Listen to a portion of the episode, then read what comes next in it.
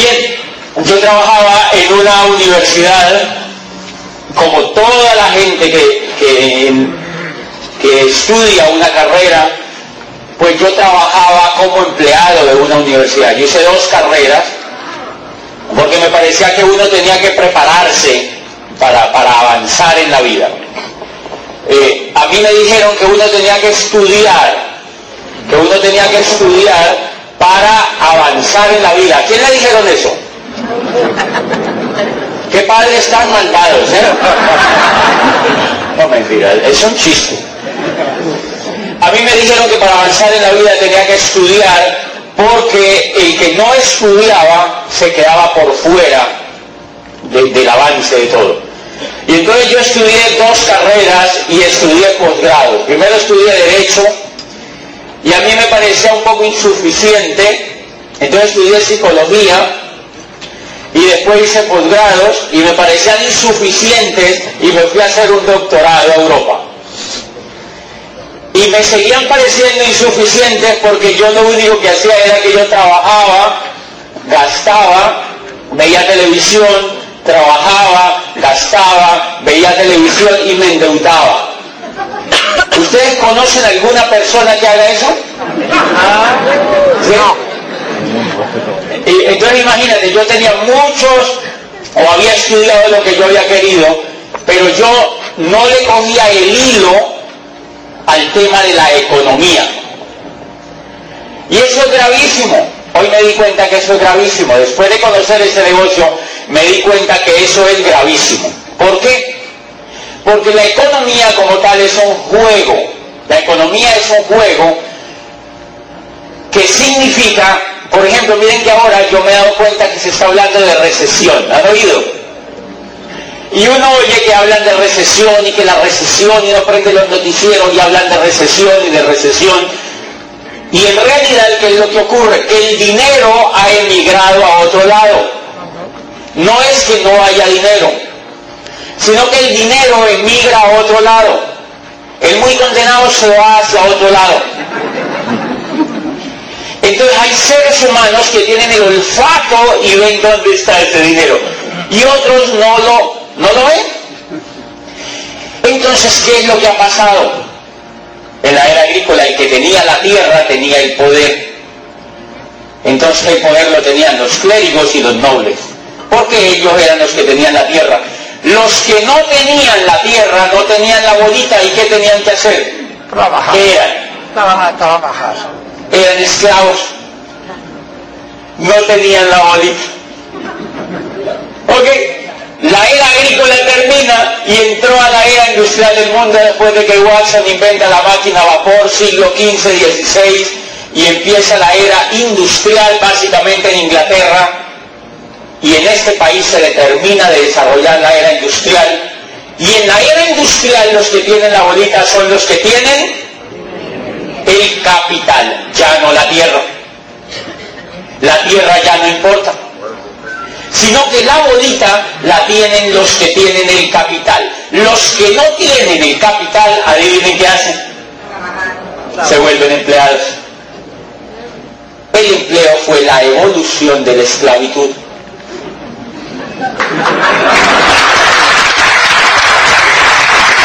Porque había alguien que tenía la, ya no la tierra, sino el dinero, y el resto no tenía el dinero. Entonces, como, o adivinen uno por qué trabaja. ¿Por gusto? Yo sé, mire, hay gente que puede hacer este dinero, este negocio, y va a ganar muy buen dinero. Si trabajan por gusto, la idea es que sigan trabajando porque hay gente que lo hace por puro gusto.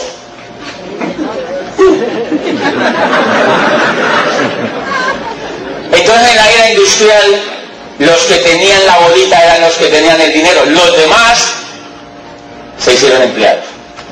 ¿Qué ocurrió? La ideología en la era agrícola era que era normal ser esclavo. Claro, esclavo era un privilegio en la era agrícola. Le daban el techo, la ropa y la comida. Sí, de vez en cuando les pegaban. Pero lo tenían todo. Tenían lo básico. En la era industrial había un problema terrible. No podían esclavizar a todo el mundo. Cuando empieza a decaer la era agrícola, no había cómo esclavizar a todo el mundo. Entonces había mucha gente desclavada. No la podían esclavizar.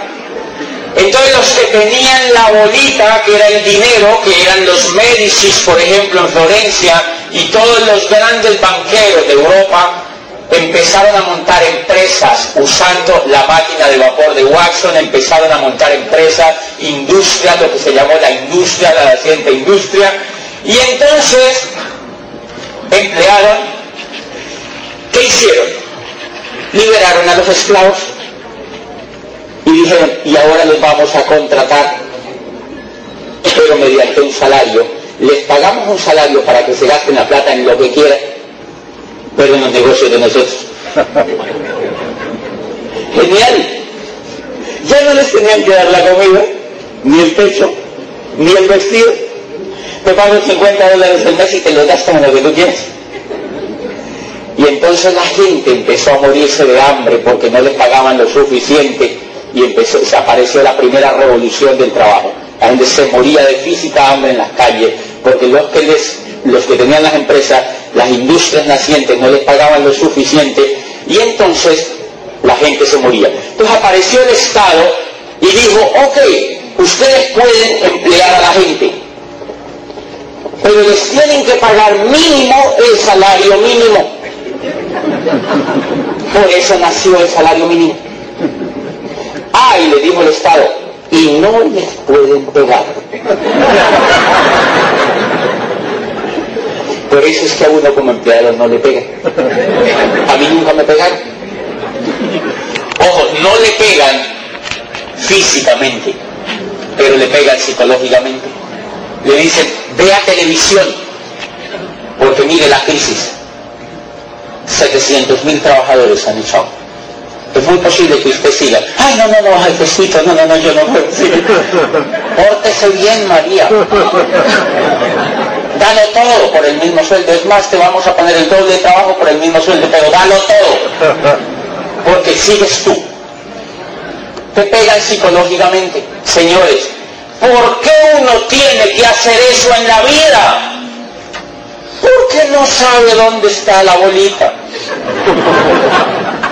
Es por eso. ¿Cuál fue el problema? Que la educación en la era industrial se dirigió a educar a las personas para que fueran empleadas. Eso fue. Y fue direccionalmente intencionado. ¿Por qué? Porque no era necesario que hubiesen empresarios, pero ¿para qué? Si ya lo sabía. ¿Para qué competencia? ¿Cómo te vamos a volver empresaria de las gaseosas y gaseosas ya hay? No, no, tú te preparas para que trabajes, ingeniera industrial. Pero la industria es mía. Tú vienes a trabajar mí. Claro, abogados. ¿Has visto una cosa? Que todos los profesionales que nos graduamos trabajamos es para el que tiene plata. Y entonces educaron todas las generaciones, todas las generaciones los educaron para que fueran empleados. Así como en la era agrícola toda la ideología se, dirigía a que la gente fuera esclava. Obvio. ¿Cuál es el problema? Saber dónde está la bolita. El gran problema ocurre que en 1959 la era industrial empieza a caer mucho cuidado, en 1959 empieza a caer la era industrial y empieza a entrar la tercera era que se llama la era de la información o la sociedad postcapitalista o la sociedad del conocimiento o la sociedad postmoderna. Empieza a entrar desde 1959. Entonces, imagínense, 1991, José Bobadilla ingresa a la Facultad de Derecho de una universidad. A estudiar para hacerse profesional de la era industrial.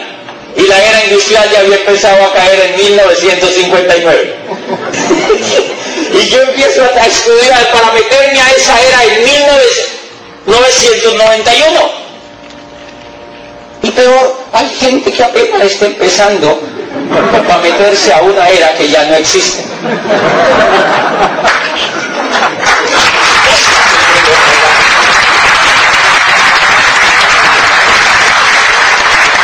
Por eso Kiyosaki dice, porque eso no lo digo yo, lo dice Kiyosaki, dice el peor consejo que un padre le puede dar a su hijo es que vaya a la universidad y se eduque para que consiga un trabajo.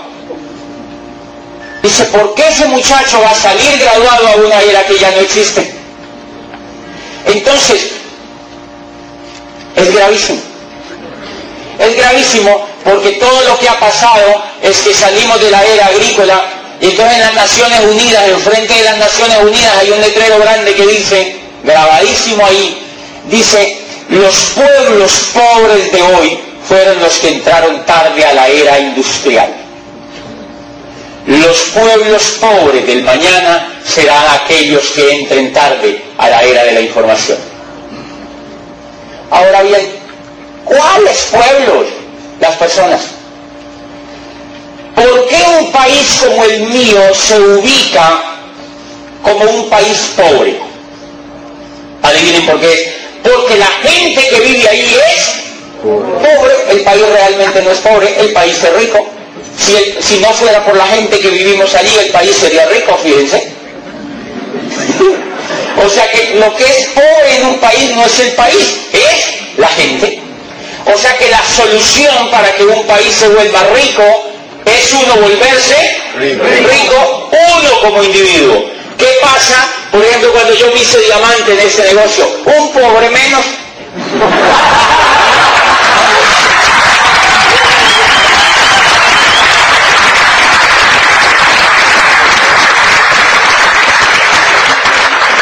Claro, si yo me hago diamante de este negocio, me hago empresario, un pobre menos para mi país. Y eso es lo que yo les quiero contar esta noche. ¿Cómo hacemos para ingresar a la era de la información? Entonces fíjense lo raro. Cuando hay gente que viene a este tipo de reuniones le dicen, ay, me invitaron a una reunión para vender productos. Hello. Lo invitaron a un evento donde usted va a tener la posibilidad de educarse como un nuevo profesional para ingresar a la era de la información, donde ni siquiera las universidades están educando para que uno ingrese. Nada más ni nada menos que es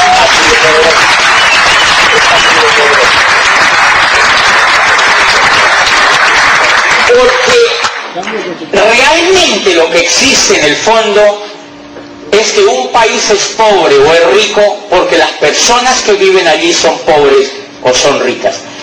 Me explico. La riqueza y la pobreza son un problema de mentalidad. ¿Quiénes están de acuerdo conmigo? O sea que estamos en el lugar correcto. La pobreza no está en los bolsillos. La riqueza no está en los bolsillos. La riqueza y la pobreza están en la mente. Mente pobre, gente pobre. Si piensas como pobre, eres pobre. Ya un Cavallete dice, mira que a nivel de la historia hay pueblos que se han preocupado por una cosa. Hay ideas a nivel de muchos pueblos en la historia como estas. ¿Por qué no cogemos, bueno, cogemos no porque aquí hay argentinos, ¿por qué no tomamos, por qué no tomamos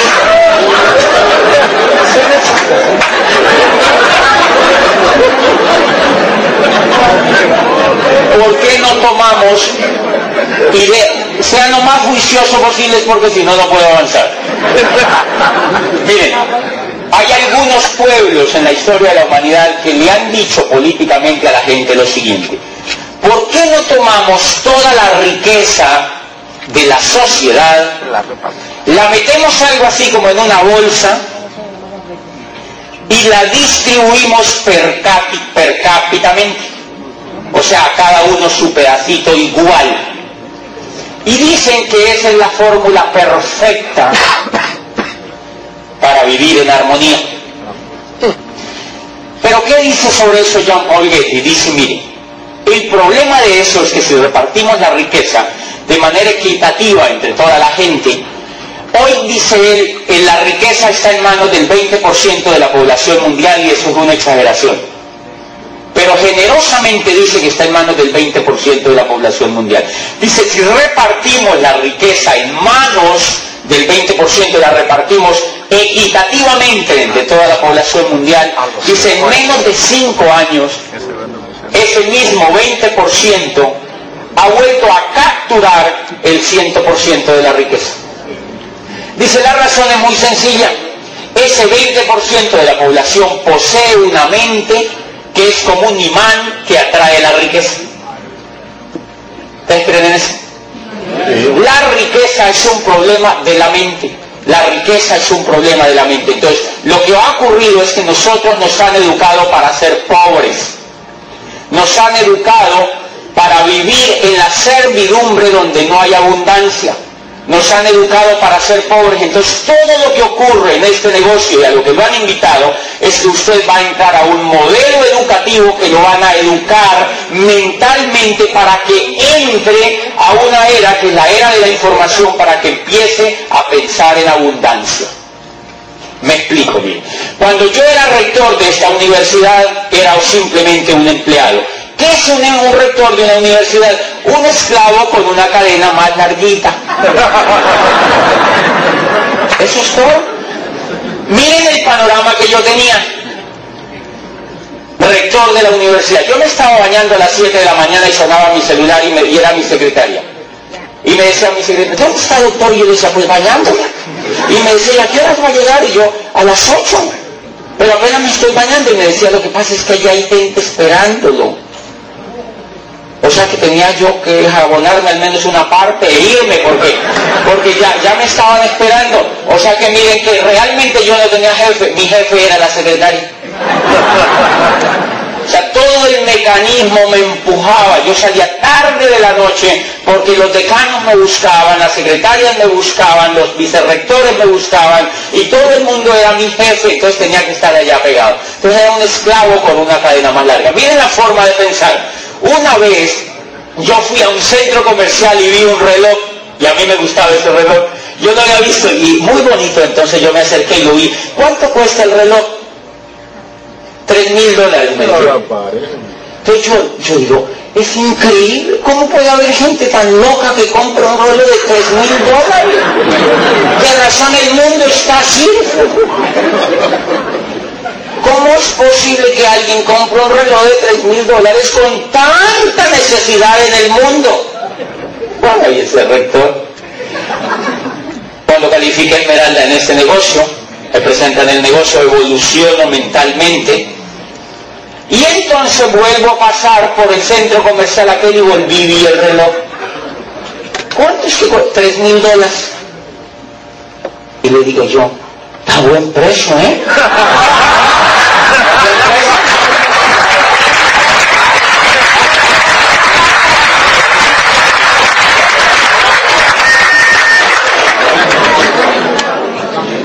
y me lo llevé. Y ya trabajo en mi casa para explicarle a mi familia que era muy buen precio. Mires que es, es alemán, el reloj, de la casa, no sé qué, ta, ta, ta. Casi me toca hacerles un curso con plastilina. ¿Qué aprendí de ese episodio? Que no hay nada caro o barato. no hay nada caro, lo que pasa es que uno no tiene plata. Eso es todo lo que ocurre. No hay nada caro. Lo que pasa es que uno no tiene plata. Eso me explicó que lo que había que educar para aprender el tema del juego económico realmente era una educación mental, era una educación empresarial. Entonces, señores invitados, levanten la mano. Ok. Ustedes han sido invitados a una oportunidad empresarial. Los invitaron a que sean empresarios empresarios. a una oportunidad que, trabajamos con una compañía. ¿Quién me ayuda, por favor? Aquí, ok.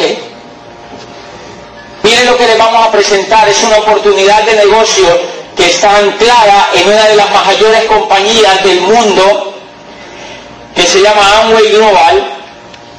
Y esta compañía, para no demorarme mucho, les voy a mencionar solo dos cositas. Esta compañía es de las más grandes del mundo y una de las obras que yo me leí cuando ingresé a este negocio se llamó Imperio de Libertad. Hay un libro que escribieron sobre esta compañía que se llama Imperio de Libertad, la historia de Amway y lo que significa para usted. Y el prólogo de ese libro lo escribió el presidente de la Cámara de Comercio de los Estados Unidos, Richard Lessig. ¿Saben qué dice? Dice, lo que más me impresiona de Amway es su capacidad para transformar la economía mundial. No la economía de los Estados Unidos solamente, la economía mundial. Y me explico, hace un mes yo estaba en Las Vegas, Nevada, celebrando los 50 años de esta compañía e invitaron a todos los diamantes del mundo. Yo creo que en promedio habríamos unos 5.000 diamantes de todo el mundo. Y una cosa que me impresionó era que habían más de 2.000 diamantes chinos entonces uno veía chino, chino, chino, chino, chino, chino, chino. Eran puros chinos y nosotros. Y impresionante. Habían cientos y cientos de diamantes de Japón, de Malasia, de Tailandia, de Singapur, de Corea. Asia, toda Asia, todo lo que le llaman los tigres asiáticos, montones de diamantes. Yo me encontré a la salida del hotel donde estábamos, en el AJ, salimos un poquitico allí con uno de los diamantes de Colombia, y yo me encontré con una niña jovencita, muy jovencita, se veía muy jovencita, unos 22 años, y yo le pregunté que si ella, pues obviamente era diamante. Entonces yo estaba tratando de preguntarle que cuando había calificado diamante, y ella me decía sí, que dos, era doble diamante. Tenía 22 añitos y era doble diamante. Y cuando yo veo las fotos hoy en día, es como si tuviera todavía dientecitos de leche. Y entonces, yo, había calificado a diamante y ella era doble diamante. Y me encontré en los pasillos con un muchacho de 25 años de Tokio, que era embajador corona fundador, de 25 años.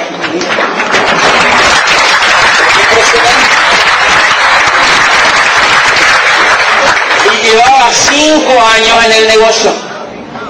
Cinco años en el negocio. Y era embajador corona. ¿Qué te estoy diciendo con esto? Que esta compañía a la que tú vas a pertenecer, en la que tú vas a iniciar el negocio, es una compañía poderosa a nivel mundial. Es la número uno. Hay un libro que se llama Los Nuevos Profesionales el surgimiento del network marketing como la próxima profesión de relevancia y está escrito por un hombre que se llama Charles King, que es un profesor de Harvard. Y dice, dice, el network marketing surge hoy como el método de distribución más poderoso y el modelo de empresa más atractivo en la nueva economía. Y en el capítulo séptimo de ese libro dice compañías que lideran el camino del network marketing hacia el futuro y menciona unas 10 compañías a nivel mundial. Y la número uno es esta corporación. O sea que, tranquilos,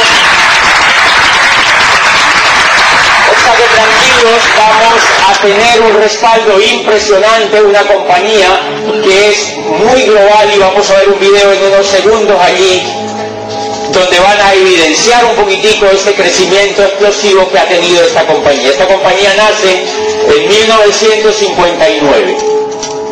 Lanzan un solo producto, empiezan con un solo producto y empiezan a evolucionar de una forma vertiginosa. Empiezan a entrar a un área que es el consumo masivo de los hogares y lanzan lo que hoy es la marca número uno del mundo que se llama Nutrilite que está dentro del top 5 de las marcas a nivel mundial en belleza. Ahí vemos cómo se expande en el mundo por Japón, Corea, Malasia, Australia.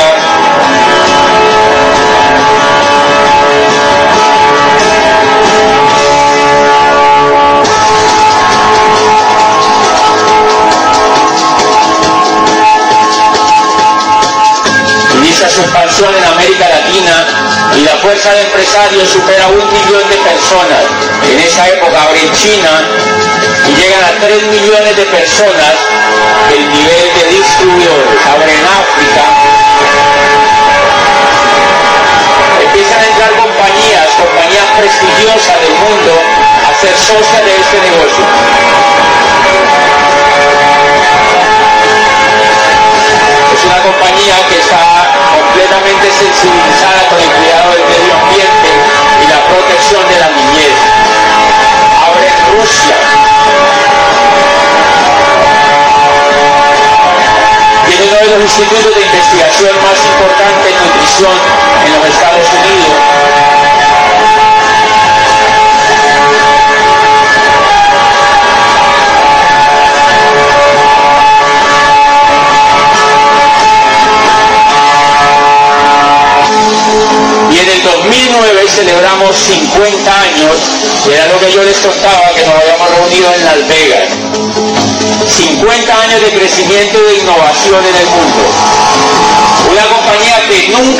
De crecer. Es una compañía impresionante que nunca ha parado de crecer. Bien, entonces ya ahora ustedes van a hacerse la pregunta, listo, ya evolucionamos en la economía, yo lo que quiero solamente es mostrarles una cosa. ¿Por qué yo hice este negocio? Porque no era opcional. Porque es que cuando uno no entiende, a uno le invitan y dicen, déjame pensarlo. Pero cuando yo entendí que no era opcional, yo dije, déjame hacerlo mejor. Porque no es opcional. ¿Por qué no es opcional? Porque si usted no hace un tipo de negocios como estos, se queda en la era industrial. Punto. Y la era industrial ya se está churroscando.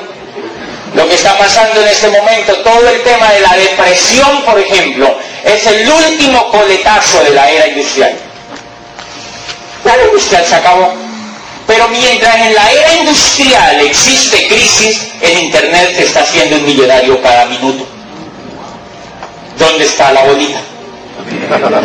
Igual. Entonces yo lo que les quiero explicar es nada menos que el modelo de negocio que yo aprendí a hacer y que sus líderes aquí en Miami están aprendiendo a hacer y aprendieron a hacer y que le van a enseñar a ustedes a hacerlo.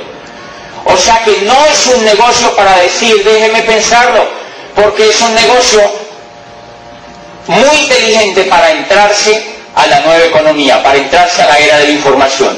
Bien, esa compañía que ustedes vieron allí pone toda la estructura, pone la investigación, el desarrollo, la tecnología, los empleados. Tú vas a montar una compañía sin empleados. Nunca te van a hacer sindicato. Yo venía ahora mismo en el avión y yo decía, increíble, increíble. Yo monto un negocio en Popayán, al sur de Colombia, una ciudad pequeñita. Sí, es como un pueblito, es una ciudad pequeñita. Y es increíble, ese negocio se empezó a expandir. Y yo me ponía a ver hoy por la ventana del hotel, viendo los barcos ahí en la bahía, y yo decía, ¿y tanta gente trabajando? ¿Por qué no aprenden a hacer una cosa como estas? Y mi negocio, mientras yo estoy, yo voy a estar 15 días en los Estados Unidos, y cuando yo vaya a Colombia el negocio está más grande. Porque esta compañía pone todo lo que antes uno tenía que poner para que un negocio se expandiera. Esa compañía está poniéndolo todo. Bien, entonces usted estará como invitado preguntándose, bueno, ¿y cuál es el negocio? Entonces la primera parte que yo le quería decir es que es ideal porque te vas a cambiar de era, vas a aprender a entrar a la nueva economía. ¿Invitados están interesados en eso? ¿Ok? Va a ayudar a entender y los va a educar para volverse profesionales competitivos en esa nueva economía. Y tres, ahora sí, ¿cómo funciona el negocio? ¿Qué es el negocio en realidad? En cinco minutos les explico cómo es el negocio y me detengo en lo más importante que hay que hacer. Yo quiero que un invitado me levante la mano, por acá. Uno que esté dispuesto a hablarlo todo, ¿eh? Tú, ¿cómo te llamas? Germán Duzán, ¿de dónde tú eres? De Colombia.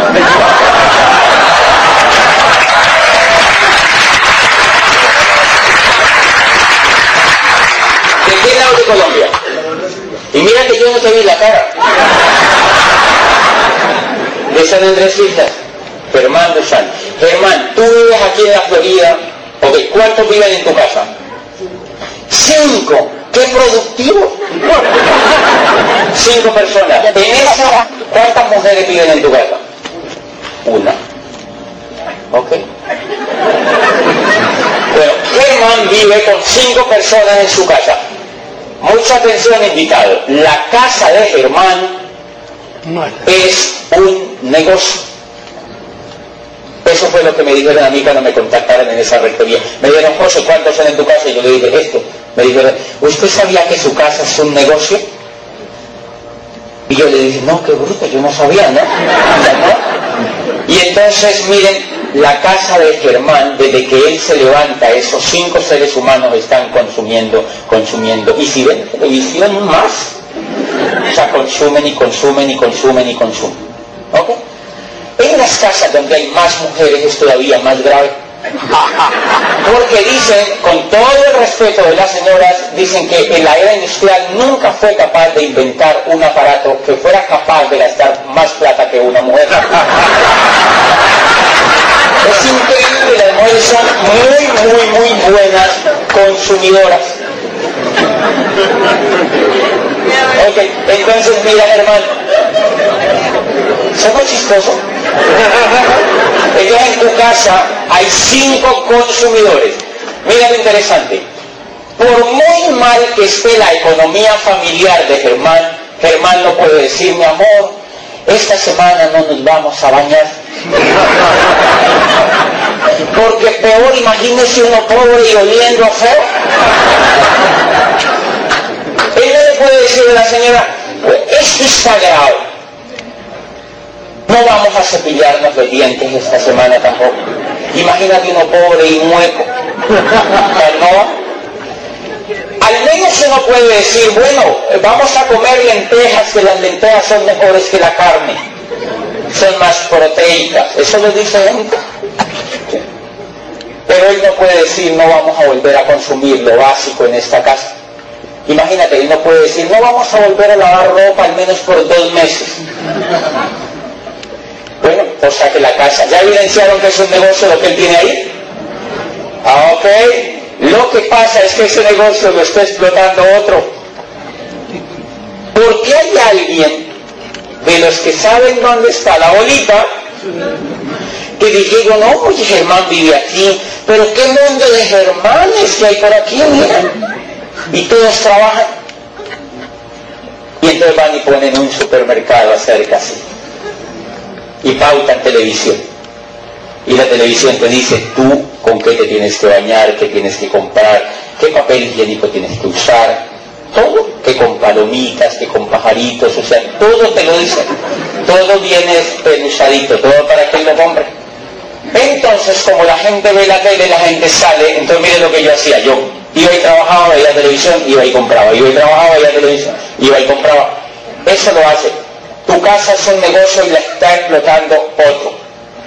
El primer reto para aprender a hacer este negocio es, Germán, si yo te digo que tú en lugar de que dejes que tu casa la explote otro, la explotas tú mismo con un negocio con cero riesgo, apalancado por este grupo de compañías y con la ayuda de un equipo de apoyo y con un programa educativo que te va a ayudar a cambiar el coco para pasarlo de empleado a empresario.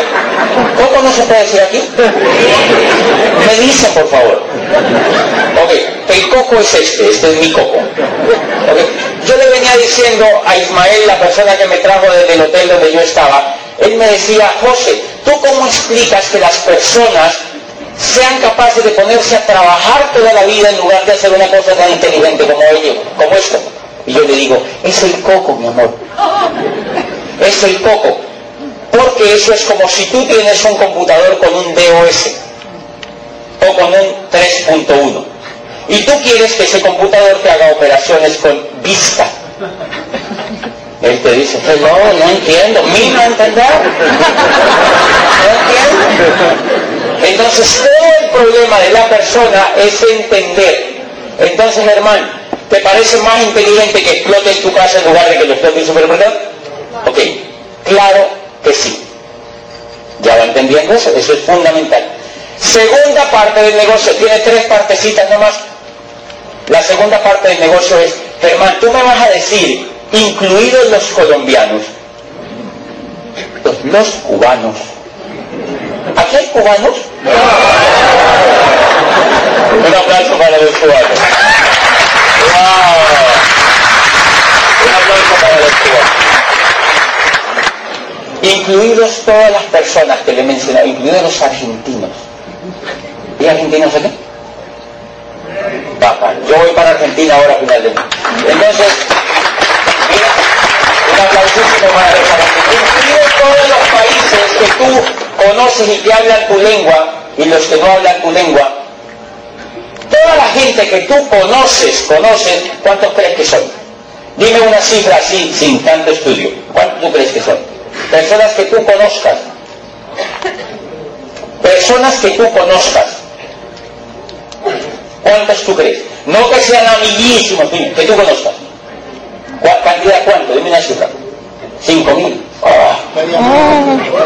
Nuevo diamante de Miami.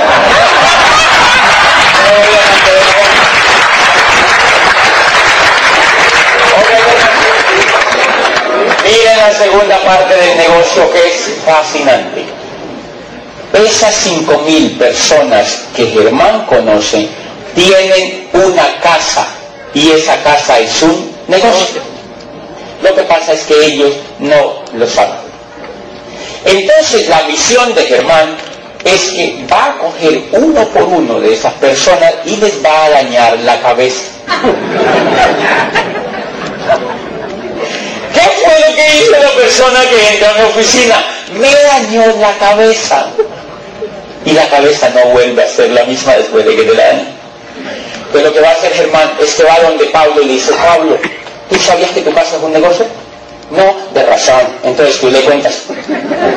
Le cuentas exactamente lo mismo. Mira, todo lo que tú consumes y tú lo estás comprando en el negocio que no es tuyo, yo te voy a enseñar cómo se hace un negocio con esa economía. ¿Te parece eso fácil o difícil? Fácil. ¿Listo? Tienes cinco mil ahí para que te entretengas. Ahora, entonces mira, Germán, esas cinco mil pueden estar en Barranquilla, en Santa Marta, en Cali, en Bogotá, en Miami, en Fort Lauderdale, en New York, en Argentina, en Brasil, en Chile, donde tú quieras. Y personas que tú le cuentes eso, este grupo de compañías permiten que todas esas personas se conecten a través de un portal en Internet con tu propio portal. Cada que tú compras para tu casa, compras a costo de lo mejor del mundo. Y cada que tú le enseñas a comprar a Alex, Alex se pega de tu portal. A Alex le da, por tus compras, a él le dan puntos. Cuando Alex compra de su propio negocio, le dan puntos. ¿Ok? Y esos puntos se lo duplican también a Germán. Pero a Alex no le quitan ni un punto para Germán, porque si le quitaran al menos un punto, dice Alex, yo estoy trabajando para Germán. Entonces, no, no, no, eso está curado. A él le pagan todos los puntos y esos puntos los pasan para acá. ¿Para qué? Para que él se anime a contarle a otras personas también.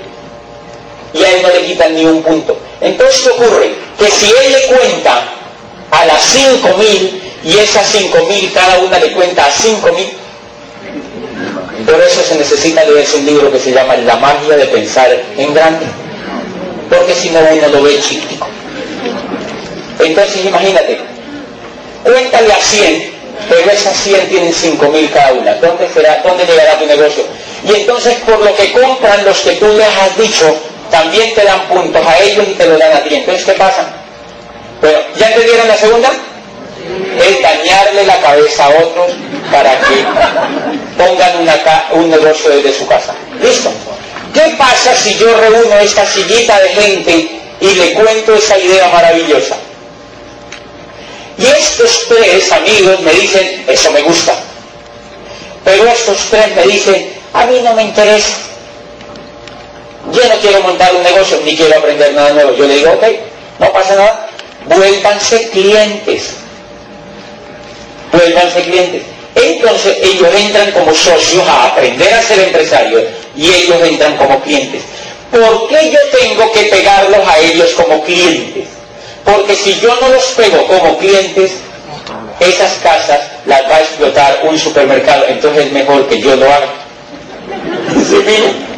Es elemental. O sea que todo el negocio es, yo entro al negocio, consumo para mí, le daño la cabeza a ella, socia, hacemos equipo, pero si ella no quiere, yo la invito a que sea cliente. Porque si yo no la capturo como cliente, otro sí la captura.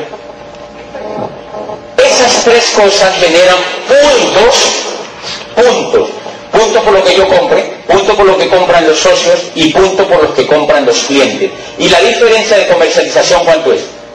¿El qué? El 35%. O sea que todo lo que compren ellos como clientes, a mi cuenta le mandan el 35%. Entonces yo les cuento una cosa. Yo a veces voy y les presento el negocio, que ya le presenté el negocio a un señor de Michelin, una cosa de llantas. Y entonces él me dice, bueno, yo llevo 10 años en la compañía, la verdad no, pues sí entiendo, pero no, no, no estoy interesado. Entonces yo le digo que eh, antes de que él me empiece a hablar mal, yo le digo, Juan Carlos, esto no es para ti. Vuelve de cliente. Y lo vuelvo cliente. Dios te bendiga, cliente. Y voy por otro. Y voy por otro. Entonces imagínate, todos los días le cuento a uno y si no entra como negocio, cliente, socio, o cliente, socio o cliente. Imagínate haciendo eso todos los días. Entonces llegan tantos puntos que tú te vuelves pecoso, pecoso. Y esos puntos los cambian Germán por plata al final del mes. Lo que pasa es que los puntos son exponenciales. Entonces al principio son los puntos míos y los puntos de ella. Pero en una semana son los puntos míos, los puntos de ella y los puntos de tres señoras que ingresaron. A la otra semana son los puntos míos, los puntos de ella y los puntos de 40 que ya hay. Y en un mes son los puntos míos, los puntos de ella, los puntos de 40 y los puntos de 150 que ya hay. Imagínate eso en cuatro años. Es mejor que trabajar. Imagínate eso en cuatro años, pero hay que tener la visión empresarial. ¿Invitados entendieron el negocio hasta ahí? Y lo mejor de todo, hermano, Tú no le vas a crear necesidades a la gente. Mira, bañate por favor, que es buenísimo. No te vas a crearle necesidades a la gente. Oye, sería buenísimo que te cepilles los dientes. Tú has, visto, has oído decir que eso es bueno. Ya no los entregan distintos. Toda la gente ya hace lo mismo. Lo único que le vamos a decir es tú estás haciendo un negocio equivocado. Ven y yo te enseño a hacer un buen negocio con esa economía que tú estás haciendo. Ok, levántenme la mano los invitados. ¿Quién es Pavel? ¿Dónde está Pavel? ¿Ya vamos bien? Ya acabando, ok. Levántenme la mano los invitados que entendieron el negocio. Los que no lo entendieron, no adelante. Tengan arriba los que lo entendieron. ¿Hay alguien que no lo, ahora sí la ¿hay alguien que no lo haya entendido para hacer un curso intensivo? Es fácil, ¿verdad? Ese es el negocio. Bien. Pero mira lo interesante. Si tú haces esas tres cositas que yo te expliqué, yo las empecé a hacer al principio con un susto, porque uno no tiene buena información. Pero me pegué de la persona que me invitó y el susto se me empezó a ir. Me pegué me empecé a pegar del, equipo de apoyo y del programa educativo y el susto se te va yendo. Porque una de las grandes características que tenemos cuando trabajamos para otro es que nosotros estamos llenos de miedo. ¿Sabían ustedes que el miedo es el que lo mantiene a uno en la pobreza? Es el miedo, no es nada más. O sea, la riqueza les llega es a ellos que votan el miedo.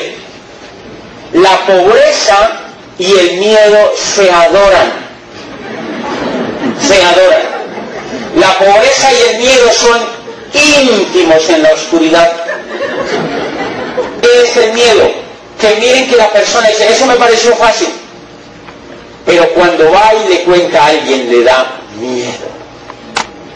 Porque dice, quieren que me muerda o que me diga algo, ¿no? O sea, ¿qué, ¿qué me iba a decir? ¿Yo cómo podré decirle?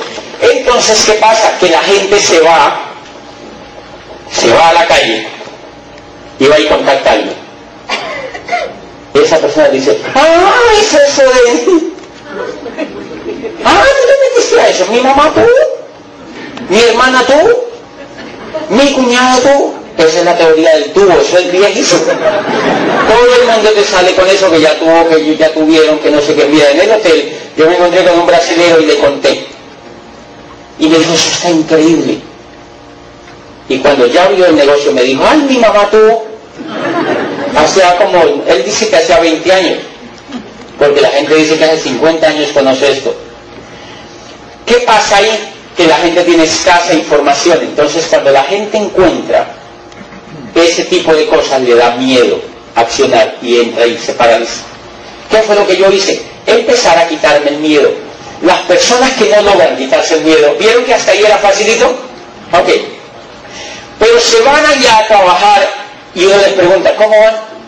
Y dice, no, yo le doy, le doy, le doy, y le doy, pero no. Y uno dice, pero ¿a qué será que le dan, no? ¿A qué será que le dan? Porque yo le empecé a dar y a los, al año califiqué Esmeralda. En un año. Por eso, al año ya había calificado Esmeralda, año pasadito estaba calificando Esmeralda. Y al segundo año estaba calificando Diamante. Entonces cuando a mí alguien me dice, cuando a mí alguien me dice que yo le doy y le doy y le doy, yo siempre me pregunto, ¿a qué será que le da? ¿Qué es normalmente lo que hay? Miedo. Entonces uno le dice, bueno, cuéntame qué es lo que te pasa, ¿por qué tú crees que no avanza? Y avanzas y entonces dice, mira, yo voy donde la gente, la gente me dice que ya sabe, hay gente que me mira mal, hay otros que me sacan la lengua, me cancelan el plan, me dicen que ya tuvieron, que la abuela ya tuvo, que no sé qué, y no, pues mira que fíjate, o sea, no le he podido pegar, o sea, yo voy, yo le doy, le doy, fuera de eso, pues yo soy Virgo, el signo no me ayuda, o sea. Entonces, ¿qué me doy cuenta? Que debajo de todo lo que hay es excusas. Debajo de todo lo que hay es miedo, y el miedo entonces pone excusas. Entonces, miren, el poder para hacer este negocio no está en el dinero que la persona tenga, sino en la rapidez en que logre quitarse el miedo. Es en la rapidez en que logre quitarse el miedo. Si la persona se empieza a quitar el miedo, entonces la persona empieza a avanzar en el negocio. Si la persona empieza a quitarse el miedo, la persona empieza a avanzar en el negocio. Señores, la era del empleo, adivinen quién es el que le explota. El miedo. ¿Han visto cómo le da a uno miedo cuando uno ve televisión? A uno le da miedo. Que, que uno vea que están despidiendo 700 mil personas. A uno le da terror. A uno le dan ganas de ir a besar al jefe. Porque le da miedo. Porque le da miedo. Uno se aferra y las empresas se están reuniendo a decirle a la gente, valora el puesto que tienes. Dale gracias a la vida porque lo tiene. Explotando el miedo. Ese es explotar el miedo. ¿Qué es lo que vamos a hacer con Germán? Lo pegamos a un programa educativo para explotarle la capacidad que él tiene por dentro y quitarle el miedo. ¿Ok? Entonces los seres humanos con el miedo somos como un demaquillante. Mira, siempre nosotros vamos a tener miedo. Siempre nos va a dar miedo. ¿Quiénes de aquí conocen un demaquillante, verdad? Un demaquillante viene mitad de agua y mitad de aceite.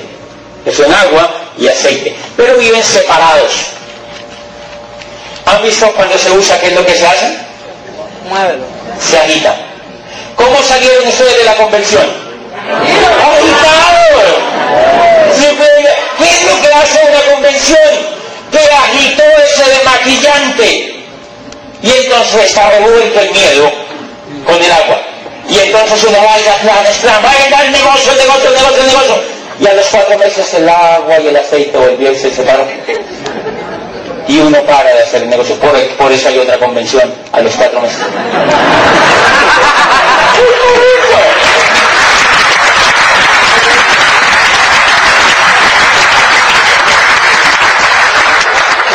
Para que el miedo vuelva y se agite y vuelva a otros cuadros.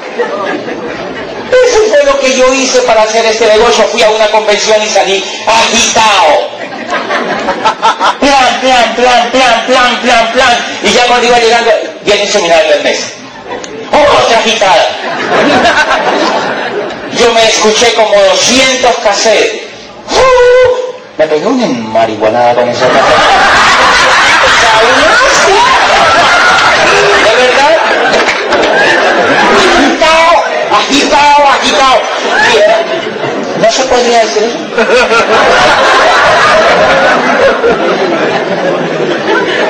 La agitada en este negocio es educativa, es educación, es emocional, es emocional. Entonces imagínate, CIDIS, seminarios, convención, CD, seminarios, convención, CD, seminarios, convención, CD, seminarios, la agitada era tan, tan, tan poderosa que me dio a diamante en ese tiempo. Eso es todo lo que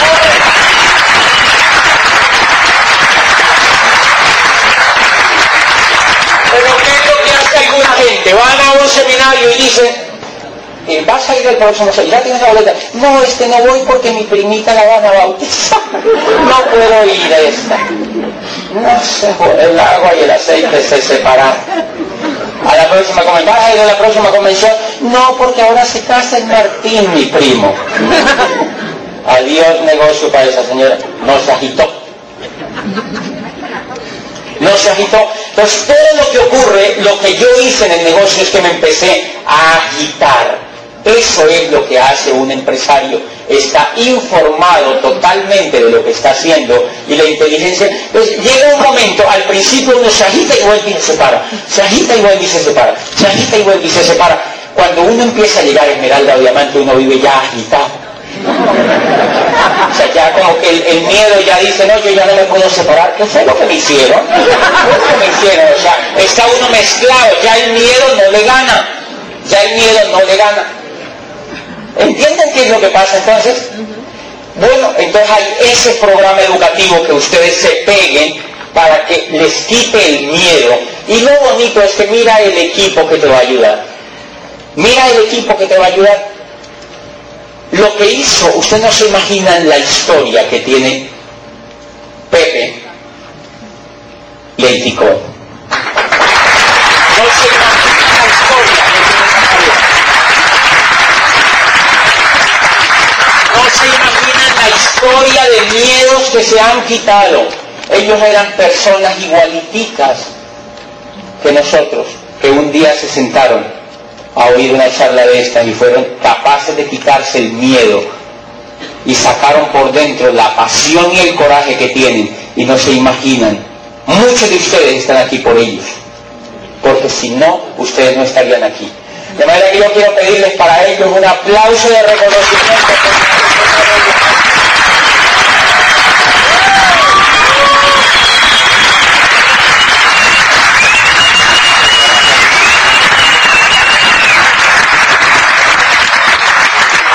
Y bien, ellos que hicieron fue romper el círculo del miedo. Lo que mantiene esclava a la gente es el miedo. Es el miedo. ¿A quién le gustaría quitarse el miedo? Claro.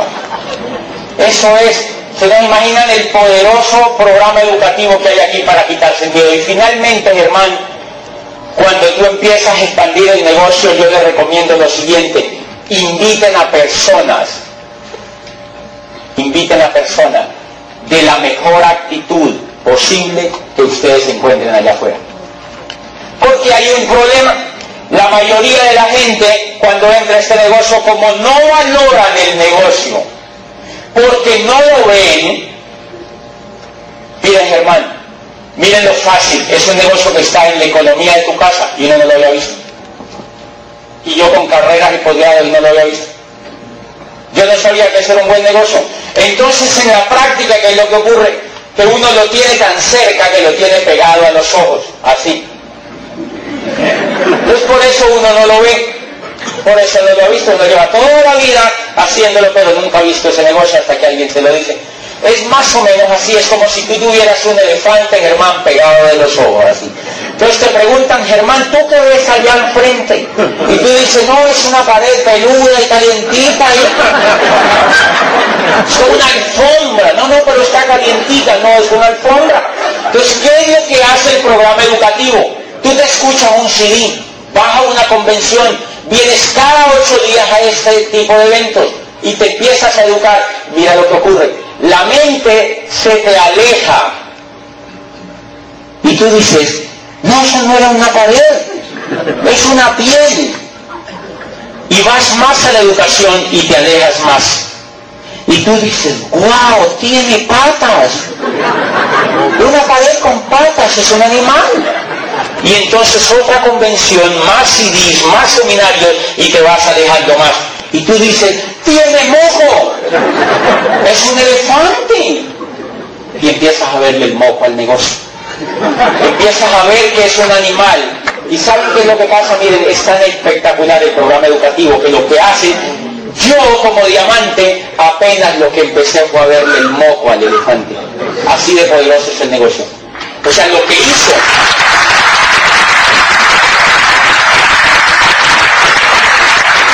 Lo que hizo el programa educativo fue quitarnos la venda que teníamos enfrente y empezamos a dimensionar el negocio. Entonces una esmeralda o un diamante lo que hace es que empezó a ver ya el elefante. Y yo llamo a mi, a mi habla y le digo, ¿qué negociazo? Le pegamos a lo que era. Y entonces él me dice, ¿y por qué antes me decías que no? Por bruto. Yo no veía el elefante. Entonces fíjate, por eso es que la gente de pronto tú ahora no lo entiendes total.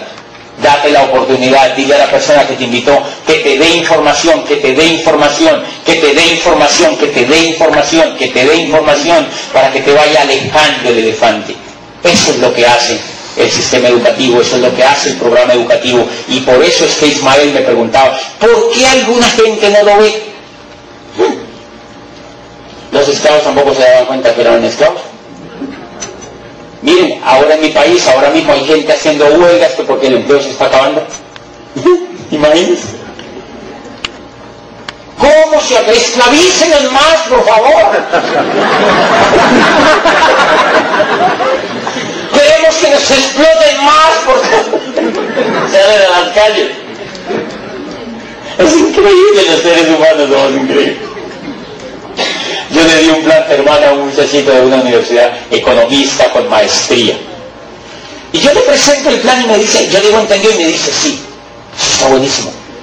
Pero yo ahora no puedo porque yo trabajo aquí a la salida de la ciudad en una multinacional y yo, pues yo estudié la mejor universidad de la ciudad, carísima, soportado, y digo, mire, soy tan buen empleado, soy el gerente de producción de la compañía, 25 añitos, un yupi casi levita, o sea, entonces me dice, yo no voy a hacer el negocio ahora porque está chévere, pero no. Yo le digo, ¿por qué? ¿Cuál es tu motivo principal? Y me dice, mire, yo soy tan buen funcionario de esta compañía que ahora mismo me mandan a Londres a hacer un curso de inglés, de inglés intensivo. ¿Para cuándo venga me van a ascender? Y yo digo, no, Juan Carlos, tienes toda la razón, eso ahí hay mucho futuro para, para ti. Pero en el fondo yo pregunto, miren, es ya lo explotan en español, ahora quiere que lo exploten en inglés. ¿No lo ve? ¿No lo ve? ¿No lo ve? ¿No lo ve? Y él no está dispuesto a verlo. Ese es el problema. No está dispuesto a verlo. Si él me dice, yo quiero más información, pues yo le dije, la doy. Se la doy. Entonces eso es lo que ocurre, Germán. Hay que estar dispuesto a empezar a oír información y eso es lo que tú vas a tener en ese negocio, una fuente impresionante de información. ¿Quiénes son las personas que pueden ver esa información? Personas que tengan buena actitud. Es bonito. Yo invito a personas, por ejemplo, a veces me dicen en los hoteles donde yo estoy, pero tú por qué me invitaste a ese que está en la portería? Y yo le digo, no, porque me parece muy caricaballo. no, yo, a mí me encanta ver y yo voy, a mí me gusta mucho sonreír cuando yo doy el plan. Porque a mí me encanta darle el plan a personas que sonrían. Porque ellas están dispuestas a oír. ¿Sabían ustedes que la sonrisa es muy importante? Es muy importante porque la sonrisa lo que está diciendo es, estoy como en paz. Quiero escuchar, qué ricos que estamos vivos. Más o menos eso. Pero el que está así como muy carecaballo, estás un poquito cerrado. no oye en ese momento. Entonces yo busco principalmente personas que sonrían, que tengan buena actitud. Porque las personas que sonríen en generalmente tienen buena actitud. Ahora, ¿usted han visto empresarios así amarguetas? Empresarios, ojo. Empresarios, no autoempleados. Hay mucha diferencia. Los empresarios en general tienen una excelente actitud. Lo que diferencia de un empresario de alguien que no es empresario es la actitud que tienen. Los empresarios no se quejan de las crisis. Y los empresarios exitosos ahora mismo están diciendo, qué rica la depresión. ¡Wow! Los empresarios. Porque los empresarios ven en las dificultades una excelente oportunidad. ¿Sabían ustedes que el genio que vivió en este país, que se llamó Tomás Alva Edison, cuando se le incendia la fábrica en Menlo Park, él había construido toda la industria, Tomás Alva Edison, mil inventos patentados, impresionante, y a la edad de 69 años se le incendia la industria que él había construido. Y entonces Charles Edison, su hijo, el día que se incendia todo este edificio, se da cuenta que su padre no está y dice, él murió ya en las llamas o debe estar deprimido por este colapso. Entonces está paseando por allá arriba por el edificio y de pronto lo ve pasar abajo. Eso no lo había podido apagar nadie. Él se asoma por una ventana llena de humo y ve pasar a Tomás Alba y le dice, papi, y entonces él lo voltea a ver y le dice, hijo, vaya rápido y llame a su madre para que venga y vea este espectáculo de las llamas que no se presenta todos los días. ¿Qué tal la actitud? Transformó la situación en algo espectacular. Y dice el tipo, William Benet escribió todo el testimonio del hijo de Tomás Alva Edison, y dice, lo que más me impresionaba de mi padre es que el día que se incendió todo eso y después de haberme dicho esa, esa expresión, bajamos al sótano de la empresa y él nos, reunió a todos los de la fábrica y nos dijo, no se preocupen que cuando ocurre un desastre de esto, los bancos lo persiguen a uno para prestarle plata. Dice, y a los 10 minutos estaba profundamente dormido sobre una mesa de cemento frío. Uno se hubiera suicidado y a uno le duele una uña y dice, ay, qué desgracia, ¿no? A mí que me... O sea, es impresionante. Los seres humanos exitosos lo que tienen es una buena actitud. Entonces, hermano, la clave en el negocio es invitar gente que tenga buena actitud. No pesimistas, hermano. No gente que se ande quejando. Ay, esto está difícil, esto está complicado porque puede ser gente que se ande quejando, pero que tenga ganas de cambiar. Pero no gente de esa quejumbrosa que no quiere hacer nada. Es gente que tenga ganas de hacer, de hacer algo, porque finalmente, hermano, lo que vamos a montar es una gran empresa con gente de buena actitud para acá no desgastarnos tanto. Porque si traemos pura gente pesimista al negocio, pues tu negocio se ve frenado. Porque miren, miren lo interesante, en, en Suiza quisieron, en Berna, quisieron hacer un club de pesimistas. Eso fue como en el 2004. De mi país viajó un avión, una delegación completa a discutir. Y de todos los países del mundo fue una delegación, querían montar un club de pesimistas. Y discutieron durante 15 días, debatieron los pros y los contras y el estatuto, y a lo último decidieron no montarlo porque todos estuvieron de acuerdo que de pronto eso no iba a funcionar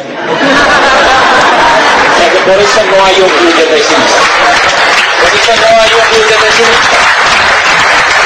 Entonces, hermano, clave que tú invites gente que sea optimista. Yo les voy a explicar la última cosa para que nunca se les olvide, que la actitud en este negocio y en la vida es el mejor negocio que uno puede tener.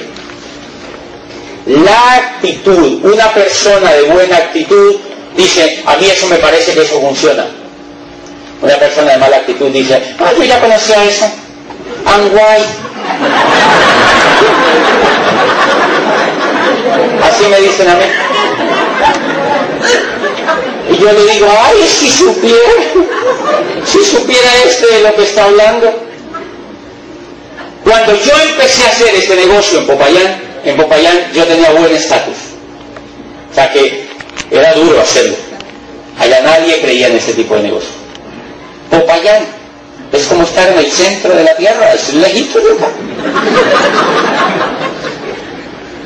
Y miren lo que me pasó. Cuando yo empecé a hacer el negocio, yo empecé a invitar solo gente de buena actitud. Y uno de los rectores, yo lo invité de mala actitud, me dijo, ah, yo ya conozco esto en Canadá, y no entró. Hace poquitico yo fui, y fui como diamante. Me lo encontré en la calle y me dijo, ¿tú seguiste en eso de Anguay? Y entonces yo le dije, ¿y tú seguiste trabajando? Porque todo cambió para mí, pero la mala actitud de él no le dejó ver el negocio. Por eso, Germán, vas a invitar gente de buena actitud. ¿Qué es la actitud? Es la capacidad de ver lo que otros no ven. Esa es la actitud. ¿Qué es la actitud? La actitud es la capacidad de transformar en bueno lo que otros creen que es malo. Esa es una buena actitud. Y la actitud hay que cuidarla como el mejor tesoro que ustedes se puedan encontrar. ¿Saben por qué? Por una cosa muy sencilla. Pavel, por una cosa muy sencilla. Imagínense lo siguiente, vamos a pensar que es la actitud. ¿Ustedes conocen aquí en la Florida un parque bonito? ¿Cómo se llama el parque más bonito por aquí cerca? Dime tú. Tropical Park. Ojo, pero que haya grama, ¿hay grama? Ok, imagínense el parque más bonito que haya grama así verde y árboles y pajaritos, ardillitas, eh, bueno, sol, espectacular, calor así, gente por allí paseando, ¿ok? ¿Se imaginan en ese parque? Van a imaginarse en ese parque, todos allí con sus hijos bonitos, vestidos, bien bonitos. Listo. ¿Qué más hay en ese parque? Miren, grama. Lo más grande que hay en ese parque es grama verde, edificios al fondo preciosos, árboles, ardillitas, pájaros, sonidos de la naturaleza. Pero han visto que también hay perros. Ojo, inmérsanse en el parque hay perros también. ¿ok? Usualmente, ¿qué hacen los perros? Imagínenselo también. ¿ok? Aquí en Estados Unidos yo sé que es muy estricto eso, pero en mi país no es muy estricto. El perrito hace su necesidad en el parque, ¿ok? Aquí en Estados Unidos yo veo que la gente anda con una palita y una bolsita. Allá la bolsita la lleva ese perrito, ¿eh? O sea, ya uno le dice al perrito, lleva usted la bolsita, mi amor, porque yo. Pero uno ve que aquí la gente anda muy juiciosita con la palita y la bolsita. Entonces van a dejar la palita y la bolsita. En ese parque donde están ahora no la van a llevar, ¿de acuerdo? Listo. Entonces están en el parque y ven una gente que tiene los perritos pero sin palita y sin bolsito. O sea, están felices. ¿Listo? O sea que hay de todo en el parque, belleza, naturaleza, grama, pero también hay caquita de perro. Bien, Germán, si tú llevas dos chiquititos, lo más de bonitos, así morenitos, muy lindos los niños, y tú, tú cogerías caquita, vas por el parque así con ellos y tú dirías, ¡ay! Caquita de perro, mira, bonito. ¿Tú cogerías la caquita de perro y te la untarías? No. ¿Verdad que es una locura? ¿Tú cogerías a tu hijo y le untarías? ¡Ay, ven, papito también! ¡Usted es su hermanito! ¿Harías eso? Ok, mire, él eso le parece crazy. ¿Eso es loco? Señor, en la vida real, entonces, ¿por qué si nos juntamos de caquita? Todo el tiempo andamos juntándonos de caca. Es sentarse de caca, ver televisión, ver noticieros. Usted se sienta en el televisor y que le dicen mataron a cuatro, violaron a ocho, desnucaron a ochenta, violaron tres bancos, entraron al cajero y se lo robaron, mataron a las siete esta noche y a todos.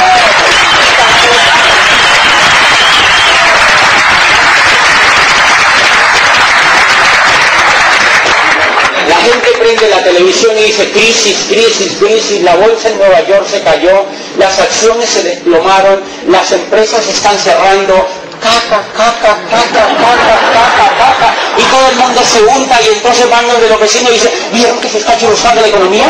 ¿Vieron que está pasando cosas malas? ¿Vieron que anoche mataron uno ahí en la esquina?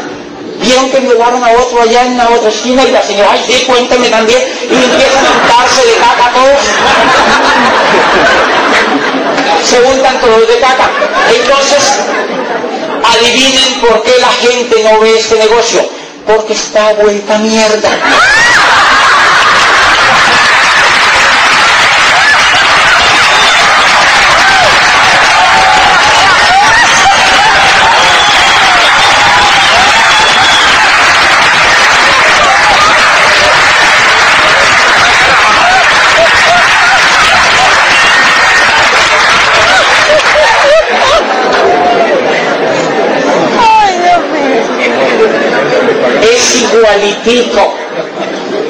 Es igualitico. Por eso cuando tú le presentas el plan a alguien dice, ¿qué va a creer en esto si todo el día vive restregándose? ¿Qué va a creer en esto? ¿Qué pasa si tú traes gente negativa a tu equipo? Ellos vienen a una reunión como esta y dicen, Señor, pero gritaba mucho. ¿Cierto María que el Señor gritaba mucho? Ay, sí, a mí también me parece. ¿Cierto Juanita que el Señor gritaba mucho? Sí, a mí también me parece. Y empiezan a buscar aliados. Y se untan todos de caca. Entonces, miren, a mí me llamó un grupo de Popayán cuando yo califiqué a diamante y me dijo, José, un líder de mi grupo se ha metido a internet y ha buscado información negativa de ese negocio. ¿La hay? Por montones. Entonces yo le dije, ¿qué quieres que yo haga? Y me dijo, yo quiero que tú vengas a Popayán y nos expliques 38 puntos que ellos han sacado para que tú los refutes uno a uno de qué es y qué no es, porque si no ese grupo se me va a morir. Entonces yo le dije, yo le dije, déjame, yo lo pienso y miro cuándo puedo ir. A los cinco días me llamó, mira, es que si no vienen, no siguiente. Yo le dije, haga una cosa, mira, reúna el grupo, este grupo que ha visto esa información, y diles que se salgan del negocio. Dile que eso es cierto.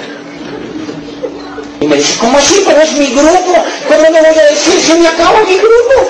Yo le dije, no, no, no, ese grupo ya se te acabó porque siento de mierda.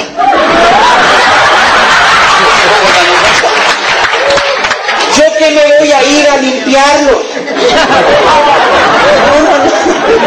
Yo que me voy a ir a limpiarlos.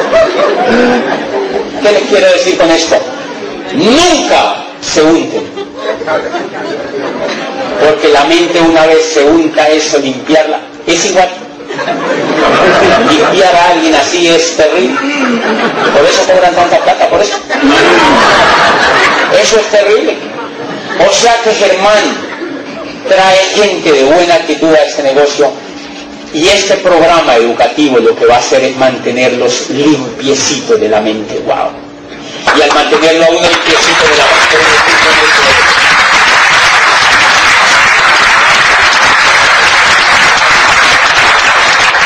y adopten esta postura empresarios y nuevos que vinieron hoy.